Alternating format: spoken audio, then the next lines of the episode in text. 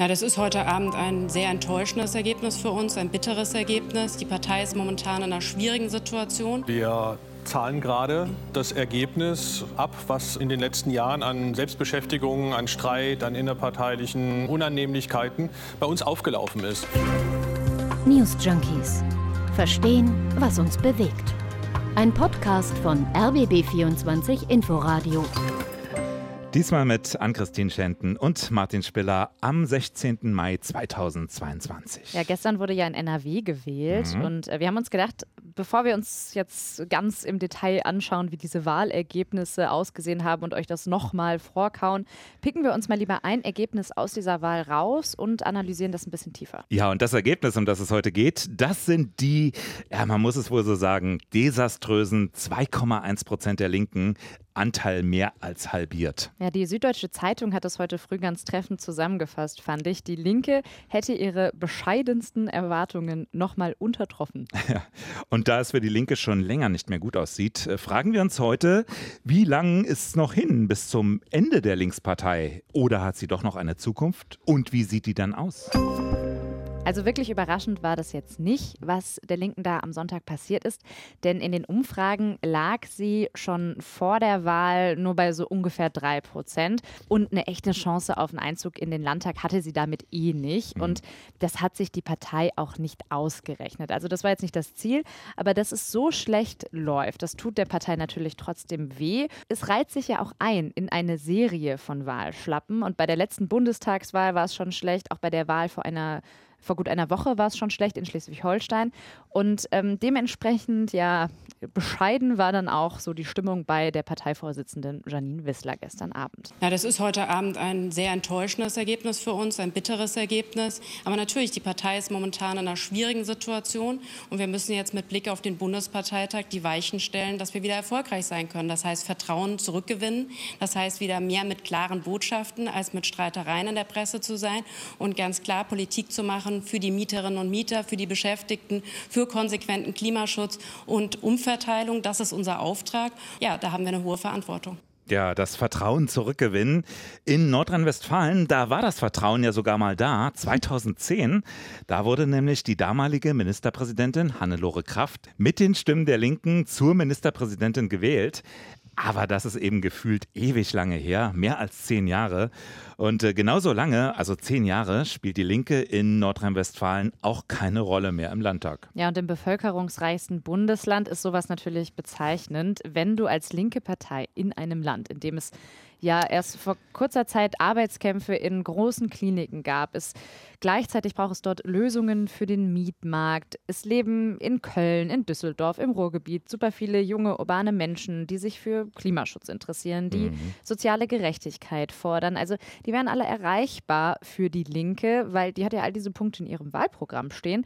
Und trotzdem hat diese Partei nichts erreicht. Und ja, dann sollte sie sich vielleicht ein bisschen Sorgen machen. Wobei, und das ist auch ein spannendes Thema, man muss ja dazu sagen, in NRW gab es dieses Jahr eine extrem niedrige Wahlbeteiligung. Nur 55 Prozent der Menschen sind überhaupt zur Wahlurne gegangen. Das heißt also 45 Prozent sind nicht hingegangen ist ein Ergebnis, was man sich vielleicht auch mal anschauen könnte. Ja. ja, bleiben wir aber erstmal bei der Linken und bei ihrem Kernthema. Das ist ja die soziale Gerechtigkeit. Hm, da sieht es nicht so gut aus. Die Kompetenzen in der Sozialpolitik, die hat die Linke zu großen Teilen an die SPD verloren. Eine SPD, die sich von ihrer Hartz-IV-Vergangenheit eben doch distanziert hat. Laut einer Statista-Umfrage von diesem Februar trauen das Thema soziale Gerechtigkeit 30 Prozent vor allem der SPD zu. 18 Prozent sehen die Linke dort führend. Immerhin könnte man sagen, aber beim Thema Klimaschutz zum Beispiel, da haben die Grünen der Linken auf jeden Fall längst den Rang abgelaufen. Obwohl oder gerade weil die Linke ja eigentlich doch ein bisschen, äh, bisschen radikaler ist, was das Thema Klimaschutz angeht. Sie fordert zum Beispiel als einzige Partei die Klimaneutralität bis 2035. Aber das Thema Klimaschutz bzw. die CO2-Emissionen zu begrenzen, das trauen der Linken in dieser Statista-Umfrage dann nur 2% zu und bei den Grünen sind 56 Prozent. Also das, das ist ein Unterschied, ja. ja. Also wir sehen im Parteiprogramm der Linken, da stehen zwar viele Punkte, die den Menschen in Deutschland auch sehr wichtig wären, Aber um sie zu erreichen, da wählen sie dann doch lieber andere Parteien, die sie vielleicht dann auch umsetzen. Ja, und dass es bei der Linken ein Problem gibt, was das Vertrauen oder auch überhaupt das Zutrauen von Dingen angeht. Das liegt daran, dass die Linke ja in den letzten Jahren nicht unbedingt durch Inhalte aufgefallen ist, sondern vor allem durch internen Streit. Und das hat gestern Abend auch nochmal Jörg Schindler gesagt, der äh, Bundesgeschäftsführer der Linken im ZDF. Wir zahlen gerade das Ergebnis äh, ab, was ähm, in den letzten Jahren an Selbstbeschäftigung, an Streit, an innerparteilichen ähm, Unannehmlichkeiten bei uns aufgelaufen ist. Ja, wenn wir beim Thema Streit und der Linken äh, wären, dann denkt man natürlich schon sehr schnell an Sarah Wagenknecht und äh, ihre Anhängerschaft. Und ähm, da ist es ja vor allem so, wenn wir jetzt uns nur die Linke anschauen, dass Sarah Wagenknecht da sagt, das sei eine Lifestyle-Partei geworden. Mhm. Da geht es nur noch um Themen wie das Gendern. Also es geht gar nicht mehr um diese echten linken Themen wie eben soziale Gerechtigkeit oder auch der Fokus auf Ostdeutschland. Sarah Wagenknecht, ja vielleicht das bekannteste Gesicht der Linken, ja. die hat auch im Nordrhein-Westfalen-Wahlkampf ein bisschen mitgemischt, für viele hat sie sich aber doch disqualifiziert durch ihre Einstellung zur Corona-Politik und jetzt natürlich ihre Einschätzung zum Ukraine-Krieg, also ihre Positionen gerade in Bezug auf die NATO, ihre oft nicht so ganz eindeutige Abgrenzung zur russischen Politik, die dürften auch gestern bei der Wahl schon mit dazu geführt haben, dass auch einige treue linken Wähler der Partei nun doch den Rücken gekehrt haben. Kommen wir aber später auch nochmal drauf. Ja, beschäftigen wir uns noch mal kurz äh, mit einer Sache, die jetzt in den letzten Wochen bei der Linken vor allem Thema war. Da geht es um den Spiegelartikel, der ja die mutmaßlich sexuellen Übergriffe innerhalb der hessischen Linken ja äh, darüber berichtet hat. Und beschuldigt wird da unter anderem ausgerechnet der Ex-Partner der Parteivorsitzenden Janine Wissler. Und Jetzt gibt es deswegen eben eine wahrscheinlich längst überfällige MeToo-Debatte innerhalb der Linken. Aber der Druck wächst natürlich gerade auf Janine Wissler, die Co-Parteivorsitzende Susanne Henning-Belso. Die ist schon zurückgetreten. Aber ganz viele sagen eben, diese Aufarbeitung, die geht uns nicht weit genug. Hm. Nun ist die Linke parlamentarisch noch nicht vollständig abgeschrieben, spielt ja immerhin in vier Landtagen in Deutschland noch eine Rolle. Ja. Die Landesvorsitzenden, die haben auch vor kurzem erst einen Brandbrief an die Bundestagsfraktion geschickt und an die gemeinsame Linie appelliert. Wörtlich heißt es da, unsere Partei wird derzeit vor allem über Kakophonie, Streitigkeiten und Uneinigkeit wahrgenommen. Kakophonie heißt übrigens eine Abfolge von schlechten Lauten. Ich habe es vorhin nochmal nachgeschaut, weil ich mir nicht ganz sicher war. Egal, was genau mit der Partei passieren wird, darüber könnte es so Ende Juni Klarheit geben, denn dann ist der Parteitag der Linken in Erfurt und es soll der gesamte Bundesvorstand neu gewählt werden. Ob sich jetzt Janine Wissler dann wieder zur Wahl als Parteivorsitzende stellen wird, das ist noch gar nicht klar. Da hat sie sich bisher noch nicht zu geäußert. Ja, aber klar ist, für die Linke steht nicht weniger als ihre Existenz als Partei auf dem Spiel. Ja. Und ähm, das liest man nicht etwa nur irgendwo in der Presse, das hört man aus den Reihen der Linken selbst. Zum Beispiel der Fraktionsvorsitzenden Amira Mohamed Ali, die sagte nämlich jüngst, es geht um nicht weniger als den Fortbestand der Partei. Ja, und das ist ja. auf jeden Fall ernst. Nur die Frage ist ja, wie könnte diese Partei überhaupt noch fortbestehen? Also wo liegen die Chancen der Linken? Und das schauen wir uns jetzt mal im zweiten Teil der Folge an. Ja, und wie immer interessiert uns natürlich auch eure Meinung dazu. Hat die Linkspartei noch eine Chance, eine Zukunft? Schreibt uns gerne newsjunkies at rbb24inforadio.de. Das ist unsere Mailadresse. Nochmal newsjunkies at rbb24inforadio.de. Alles klar. Also, die noch Vorsitzende Janine Wissler haben wir vorhin ja schon mal gehört. Die hat einiges zu sagen zu diesem Wahldebakel von gestern. Aber sie hat dann auch so ein bisschen Hoffnung gemacht, äh, für die Linke zumindest.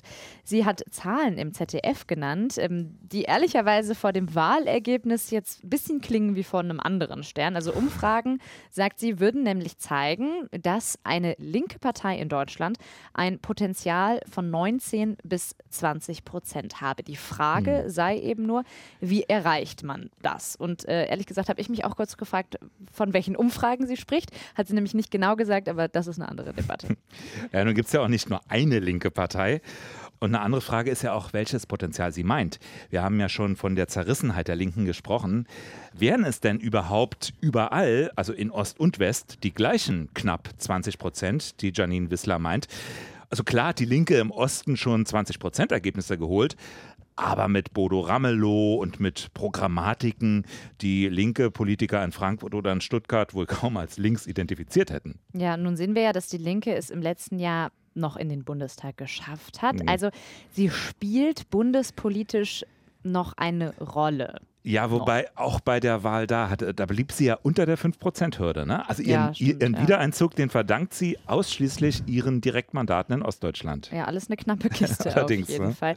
Schauen wir uns mal ähm, zumindest die strategische Lage der Linkspartei dort an. Die ist eigentlich ja gar nicht so schlecht im Bundestag. Klar, also wir haben es schon ja erzählt, die SPD, die hat sich nach ihrer Agenda 2010-Phase deutlich nach links bewegt, hat einige Themen Sozialpolitik für sich abonniert. Beim Klimaschutz Klimaschutz, da gelten die Grünen als die kompetenteren. Mhm.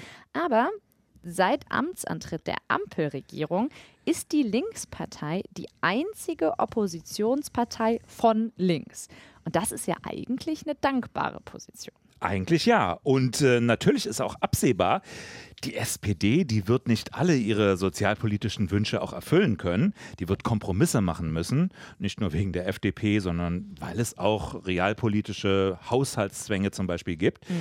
Also sozialpolitisch könnte die Linkspartei punkten, vor allem in der gegenwärtigen Situation, der Krieg in der Ukraine, äh, die sich verschärfende Energiefrage, also der nächste Winter kommt ja irgendwann bestimmt, die galoppierende Inflation. Möglicherweise kommt es ja doch noch zu einer Rezession, zu größeren wirtschaftlichen Einbrüchen. Und äh, dann werden die finanziellen Spielräume immer knapper für die Regierung. Ja, die Wählerinnen und Wähler müssen diese Themen der Linken nur eben zutrauen. Ein anderes Thema äh, ist ja das Sondervermögen, was jetzt ausgegeben wurde von der Bundesregierung, also die ominösen 100 Milliarden für die Bundeswehr, haben mhm. wir viel drüber gesprochen. Die Grünen, die haben das ja abgenickt, obwohl zum Beispiel deren Jugendorganisation das nicht gut fand. Die Linke, die ist sich da treu geblieben und lehnt auch als ja, ganze Partei dieses Sondervermögen strikt ab. Ich habe da mal nachgeschaut, also deckt sich das eigentlich mit dem, was die Bevölkerung äh, will? Da ist es so, dass 74 Prozent äh, laut einer Umfrage eines Meinungsforschungsinstituts schon sagen, wir finden dieses Sondervermögen auf jeden Fall gut. Und nur 19 Prozent der Befragten haben angegeben, dass sie das nicht gut finden. 19 Prozent, das ist nicht viel, aber es ist auch nicht hm. wenig. Also die Linke, die hätte da schon ein paar Potenziale, ähm, Wählerinnen und Wähler abzugreifen. Ist natürlich trotzdem die Frage, ob die Linkspartei aus dieser Gemengelage mit ihrem Kurs auch Kapital schlagen kann. Also bislang sieht es ja eher nicht so aus, denn die Ursachen der Krise, die werden ja von vielen Wählerinnen und Wählern nicht unbedingt direkt der Regierung angelastet. Äh, man hat ja eher so das Gefühl, die Menschen, die sehen die Schuld schon bei, bei Putin, bei seinem Angriffskrieg, die wissen sehr wohl, dass die Bundesregierung da auch nur so begrenzt Spielraum hat, verstehen, dass nicht alle Wahlversprechen jetzt auch erfüllbar sind. Also bleiben vielleicht Wähler bei der SPD, weil eigentlich will die ja. Ja, über die SPD müssen wir vielleicht auch noch mal in, einem anderen, in einer anderen Folge sprechen, wie die gerade so dastehen. Aber bei der Linken gab es ja, und das haben wir ja schon angerissen, das Problem, dass sie doch weniger russlandkritisch einfach waren. Zumindest eine ganze Zeit lang und eben auch vor allem Sarah Wagenknecht. Äh, du hast es ja schon gesagt, dass das eben selbst auch einer der Gründe für diese Krise ist. Ja, und ich habe mal bei Twitter geschaut und da sehen viele sogar den Hauptgrund für den Absturz gestern, diese Russlandfreundlichkeit. Ah, okay. mhm. ähm, einige vergleichen die Partei dabei sogar mit der AfD, was ihren Kurs angeht gegenüber Russland. Okay, krass, wobei die Linke ja dann sehr schnell schon eingelenkt hat. Also das war Gregor Gysi, das war Janine Wissler selbst, auch Dietmar Bartsch. Die haben eben alle gesagt, ähm, wir sind da nicht der Meinung von äh, Sarah Wagenknecht zum Beispiel. Es ist die Aggression Russlands. Russland hat äh, die Ukraine überfallen. Russland trägt dafür die Verantwortung. Das ist vollkommen klar. Meine Fraktion verurteilt auf das Schärfste den brutalen und völkerrechtswidrigen Krieg, den Putin führt, ohne Wenn und Aber. Also doch einige Stimmen, ähm, die diesen Angriffskrieg auch verurteilen. Hinter den Kulissen. Aber da gingen natürlich die Debatten weiter. Das blieb nicht verborgen und es gipfelte dann auch in einer Erklärung, die von äh, Sarah Wagenknecht dann mit unterzeichnet wurde und die die Politik der NATO für die aktuelle Lage mitverantwortlich machte. Also, weil ja die NATO-Osterweiterung ein Grund sein könnte warum Russland die Ukraine angegriffen hat. Genau, aber auch die ganzen Folgethemen, zum Beispiel die Ablehnung von weitergehenden Sanktionen. Ähm, das hat der Partei wohl eher nicht geholfen, als es zum Beispiel um ein Ölembargo ging. Also wäre es doch jetzt auch Ihre Aufgabe als Bundesregierung zu gucken, wie können wir das verhindern? Nicht nur, wie können wir das weit, mit weiter unsererseits mit Sanktionen drohen, sondern wie können wir das verhindern? Ja, das ist der linken Klimapolitiker und Porsche-Fan Klaus Ernst. Klingt wie Markus Söder, ehrlich gesagt. Bisschen, das ne? so hört, ja. Aber was noch viel mehr auffällt, wenn man bei Twitter schaut, das Thema Linkspartei, das spielt überhaupt eine erstaunlich kleine Rolle angesichts der Krise. Also es wird noch nicht mal viel gestritten, wie man es vielleicht erwarten würde. Und äh, das ist natürlich auch ein Alarmzeichen. Ja, und wir waren ja schon auch so ein bisschen bei den Personalien. Ähm, auch da scheinen die Linken eher auf verlorenem Posten zu stehen. Also vor allem, wenn es darum geht, die eigenen Positionen auch zu vermitteln. Wir sehen das ja eigentlich gerade so ein bisschen bei den Grünen. Also wir haben Habeck. Habeck Baerbock, genau, und die erklären, wo, für welche Politik sie stehen. Also Annalena Baerbock zum Beispiel mit ihrer feministischen Außenpolitik, die können wir irgendwie einordnen. Das kommt gerade eigentlich bei vielen Leuten gut an, auch über die Parteigrenzen hinaus. Aber bei den Linken ist eben niemand, oder ich habe bis jetzt auch niemanden so richtig gesehen, der genau diese Rolle übernehmen kann. Also Charisma und Inhalte Na, auch vereint. Früher war das ja so ein bisschen immer Gregor Gysi, ne? wo Ja. doch viele gesagt haben, also mit der Linkspartei habe ich nichts am Hut, aber den finde ich gut. Ja, aber der ist halt schon lange in der zweiten Reihe stimmt. und das wird auch so bleiben. Wagenknecht ist natürlich auch eine Persönlichkeit, aber ja, jetzt steht sie eigentlich wirklich komplett im Abseits. Ich kann mir nicht vorstellen, Ja. dass sie das nochmal übernehmen wird. Glaube ich auch nicht. Wobei aber einige noch sagen, da möchte sie mit ihrem Ehrgeiz auch wieder raus aus diesem Abseits, aus dieser Ecke, zurück in die erste Reihe. Aber es wird wohl am Ende ganz neue Namen geben müssen bei den Linken. Ja, es gäbe natürlich noch Janine Wissler, das ist die übrig gebliebene Vorsitzende. Und die hat ja, haben wir schon erwähnt, offen gelassen, ob sie überhaupt wieder antreten will auf dem Parteitag Ende Juni in Erfurt.